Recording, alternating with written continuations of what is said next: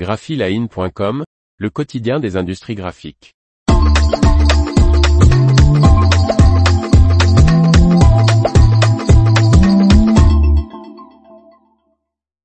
Le fabricant d'encre français branché liquidé. Par Faustine Loison. Les hausses de prix faramineuses liées à la guerre en Ukraine ont fini d'achever le fabricant français d'encre d'imprimerie, NS Branché, selon les mots de son dirigeant Emmanuel Tétu. En redressement judiciaire depuis le 5 janvier, le fabricant d'encre d'imprimerie branché va disparaître. Faute de repreneur, le tribunal de commerce de Chartres a prononcé sa mise en liquidation le 6 avril. L'entreprise vieille de 180 ans baissera le rideau d'ici quelques semaines. J'ai repris cette société il y a quatre ans, déclare son dirigeant Emmanuel Tétu. Nous avions de grands projets, le Covid nous a coupés dans notre élan, et la guerre en Ukraine nous a achevés.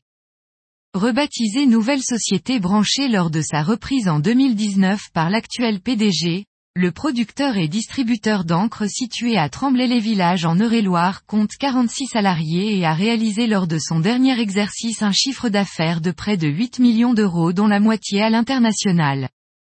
Emmanuel Tétu explique, le premier exercice a été très bon, le deuxième, celui de 2020, un peu moins, car nous sommes entrés dans la période Covid.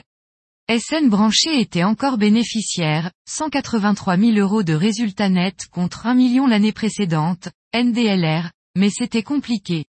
Puis la guerre en Ukraine et avec elle ses hausses de prix des matières premières nous a achevés. L'huile de soja achetée 95 centimes coûte deux mois après le début de la guerre 4,10 euros, le prix de l'esté est multiplié par 95. Nous avons donc été confrontés à une concurrence avec les fabricants qui produisent en Inde et nos prix de revient étaient leurs prix de vente en France. La fin de non-recevoir des banques lui laisse également un goût amer.